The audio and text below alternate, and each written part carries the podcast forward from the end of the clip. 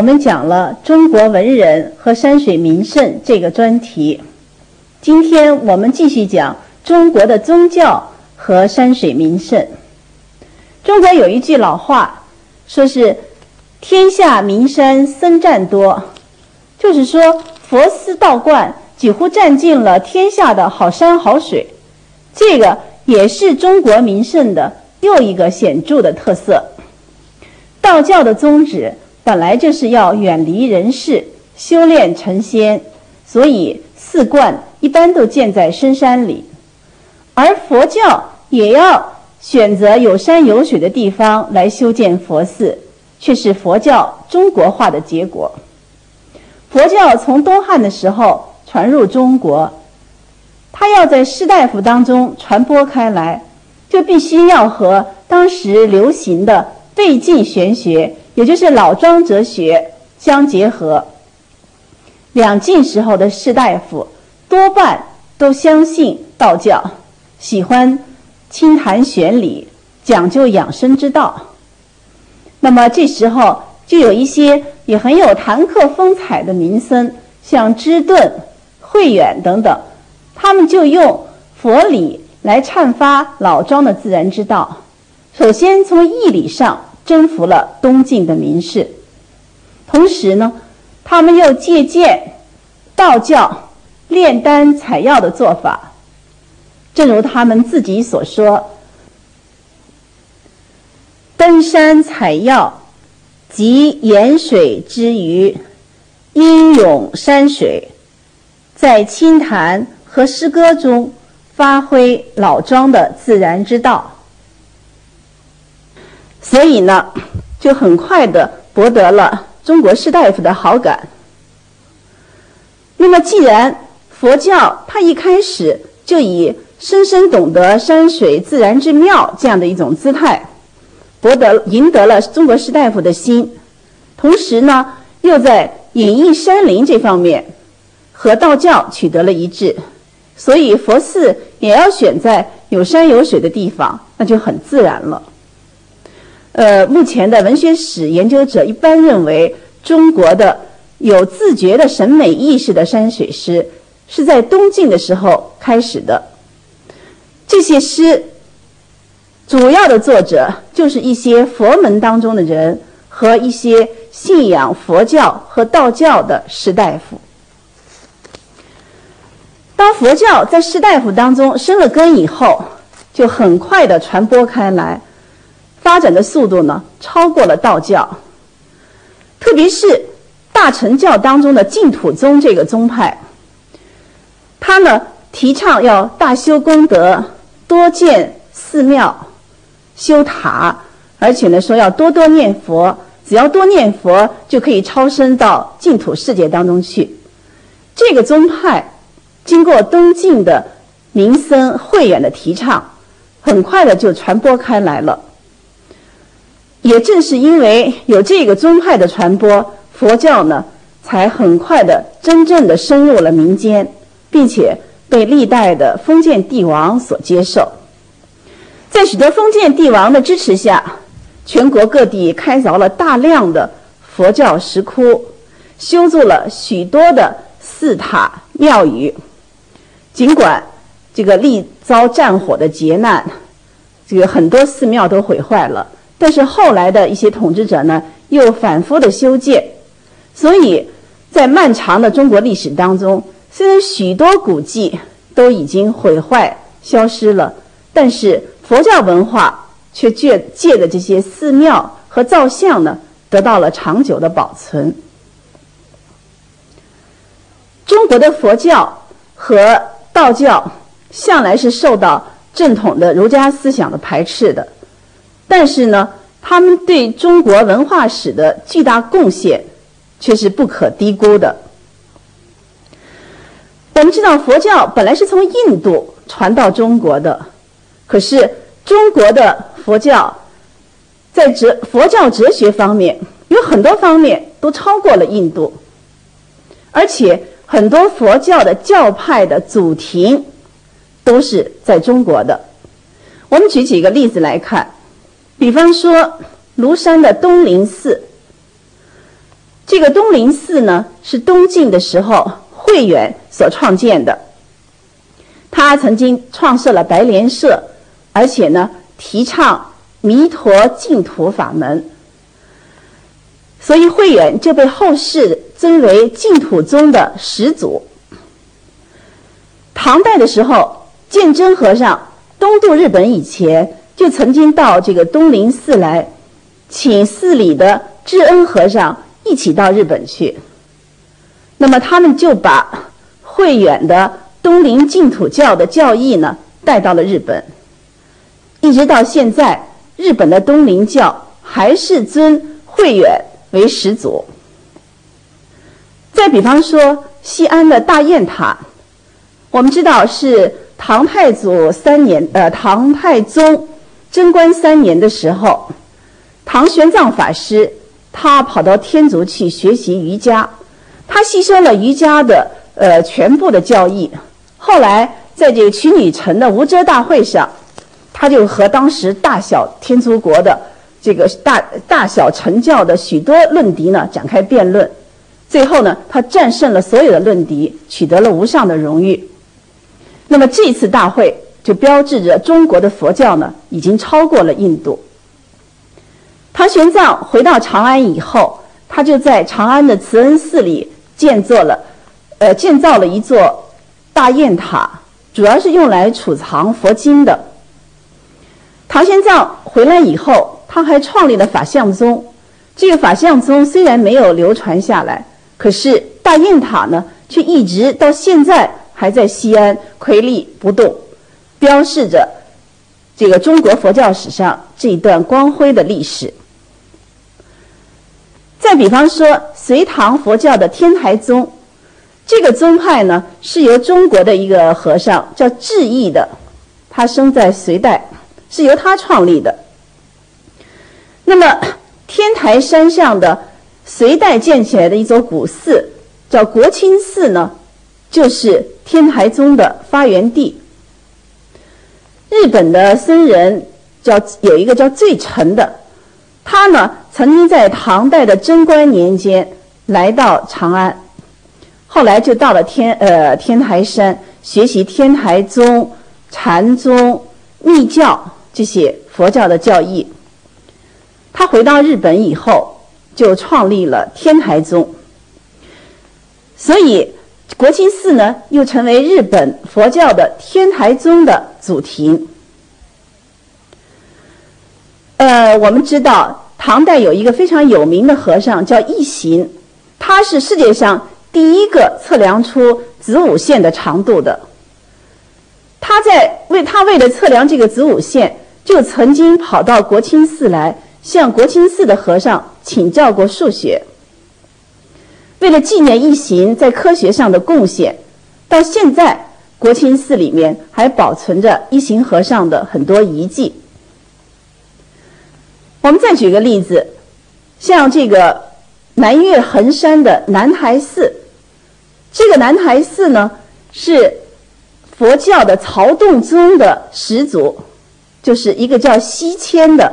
祖师爷的道场，这个曹曹洞宗呢，它是禅宗的南宗当中的分出来的一个教派。这个曹洞宗在南宋的时候传到了日本，所以呢，现在日本的曹洞宗呢，也把南台寺尊为他们的祖庭。因为这些宗派的祖庭都在中国，所以长期以来。日本的僧人经常到这儿来参拜，可见呢，这些寺庙在中日文化的交流史上起着很重要的作用。另外，我们知道中国有四大佛教名山，这个四大佛教名山就是五台山、九华山、普普陀山和峨眉山。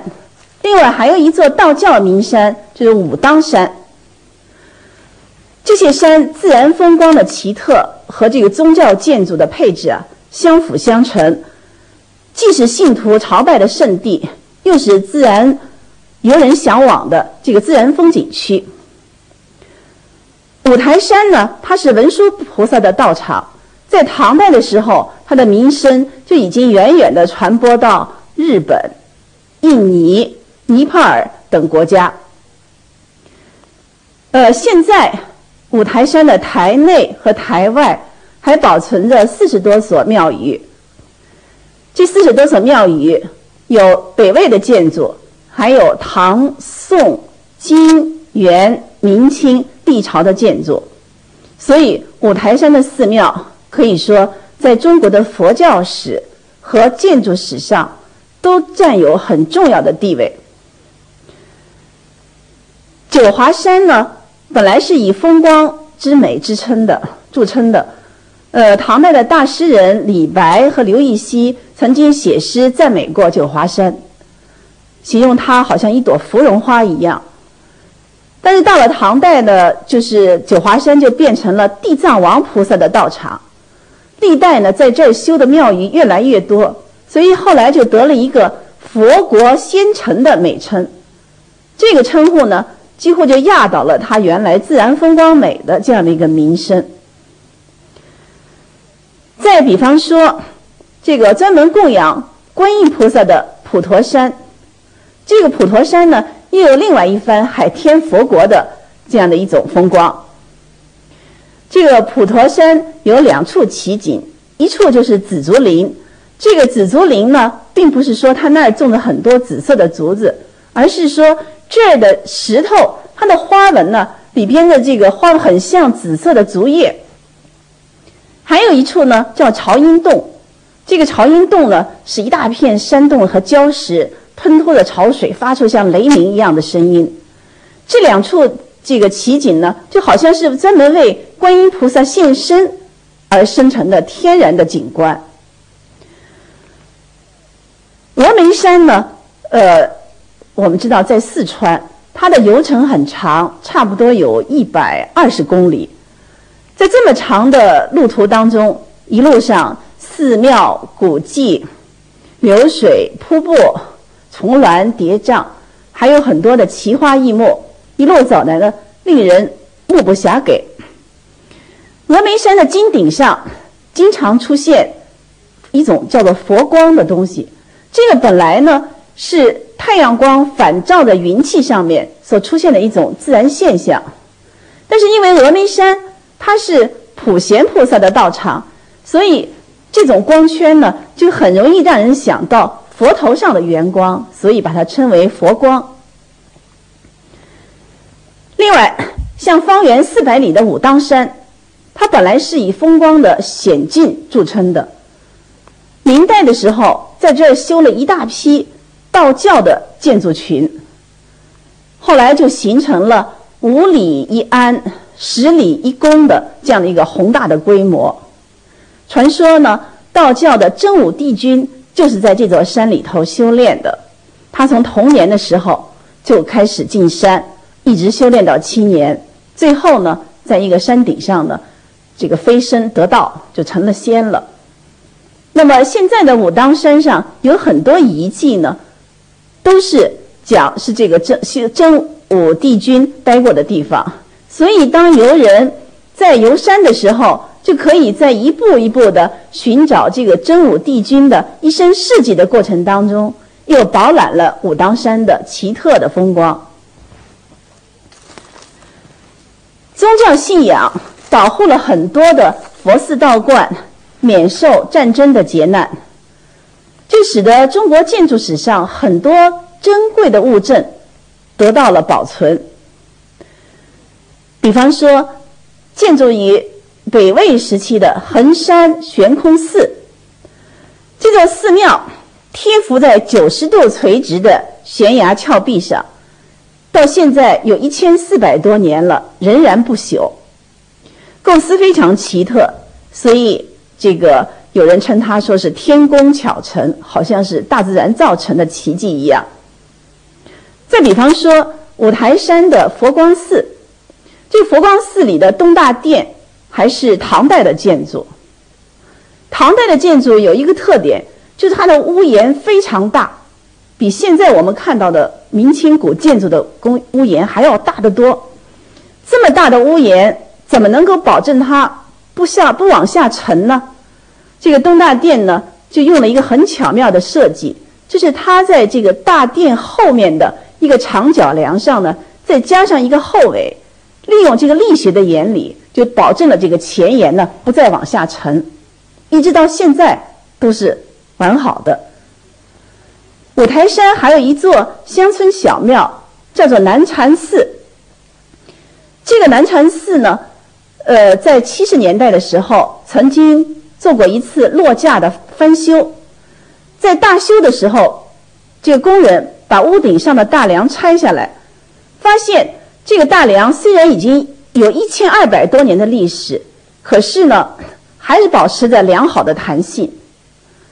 这些都说明唐代建筑的这个技术已经非常之精湛，质量也是很高的。再比方说，武当山上的富贞观前边。有一座五层的高楼，这座高楼用一根大柱挑起了十二根梁枋，这个也是建筑史上的一个奇观。还有像武当山上的南岩上，有一座天乙真庆宫，这座宫从整个宫殿的外观到里边所有的构件、桌子、凳子，全部都是用石头雕刻而成的。而且呢，位于九十度的悬崖峭壁上，这是令人叹为观止。还有，在武当山的最高的天柱峰顶上，有一座金殿。这座金殿从里到外，包括里边的佛像，全部都是用铜铸成的。外面呢，用鎏金的工艺，金光闪闪。虽然经过多少次雷火的轰击，但是一直到现在。都是完好无损。这些个建筑可以说都是元朝、明朝那种建筑雕刻和铸铜艺术的杰作。除了这些个名山古刹以外呢，遍布在全国的古代寺观，呃，一些著名的建筑可以说是举不胜举。比方说，西藏的大昭寺。我们知道，这是唐太宗的时候，文成公主进藏的时候修建的，一直到现在，它还保存着一千多年以前的基本规模。所以，这座寺庙可以说是汉藏一统江山的历史见证。再比方说，像大同市郊的这个华严寺，里边有一座殿。叫做博嘎教藏殿，这座殿，它因为是辽金时代的建筑，辽金时代的建筑有一个特点，就是它的斗拱啊花样非常复杂，种类也很多。这个殿里呢，还有一些用辽代的小木座，就是藏经的一些金柜。那么这个也都是做的非常的精致而且复杂，所以这座大殿呢，一向是被中国的。建筑史的一些典籍所称赞、所这个征引的一个很好的例子。另外，像山西应县佛宫寺的辽代木塔，它采用了双层套筒结构的这样的木构架，就支撑住整个这个塔身。山西这个应县附近啊，是一个地震频繁频繁发作的地方。据说在元代的时候，曾经发生过一次大地震，地震持续了七天，但是这座塔依然岿然不动。所以它是世界上现存的最高的古代木构建筑。这些著名的寺塔，就好像标志着每一个历史阶段的里程碑，构成了一部活的建筑史。靠着佛寺道观。保存下来的，除了这些珍贵的建筑以外，还有许多雕塑和这个壁画等等艺术珍品。我们知道，中国有又有著名的四大石窟，四大石窟其中之一就是云冈石窟，它是建筑在北魏迁都洛阳以前。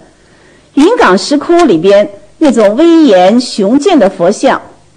和雕饰非常复杂的酷刑，继承和发展了秦汉时代的艺术传传统，同时呢，又吸取了古印度犍陀罗艺术的风格。还有龙门石窟，它是开凿在北魏孝文帝迁都洛阳以后，保存着从北魏一直到唐代的许多佛雕建筑。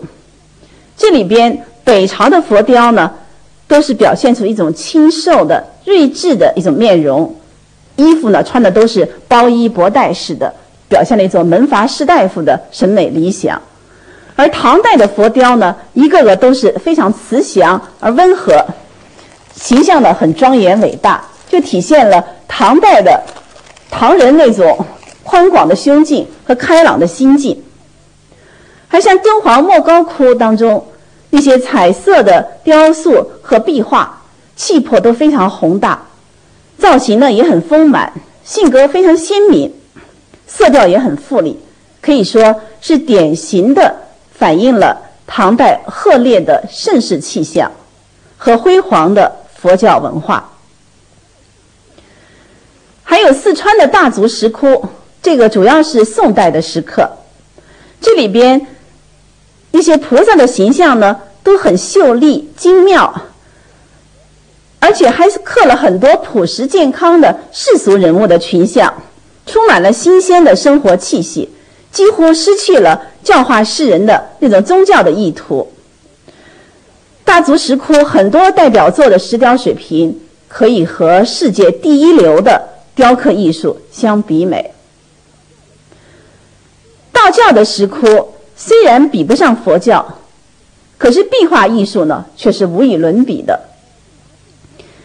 呃，就拿著名的永乐宫来说，这个是一所道观，宫里边的《朝元仙丈图》是。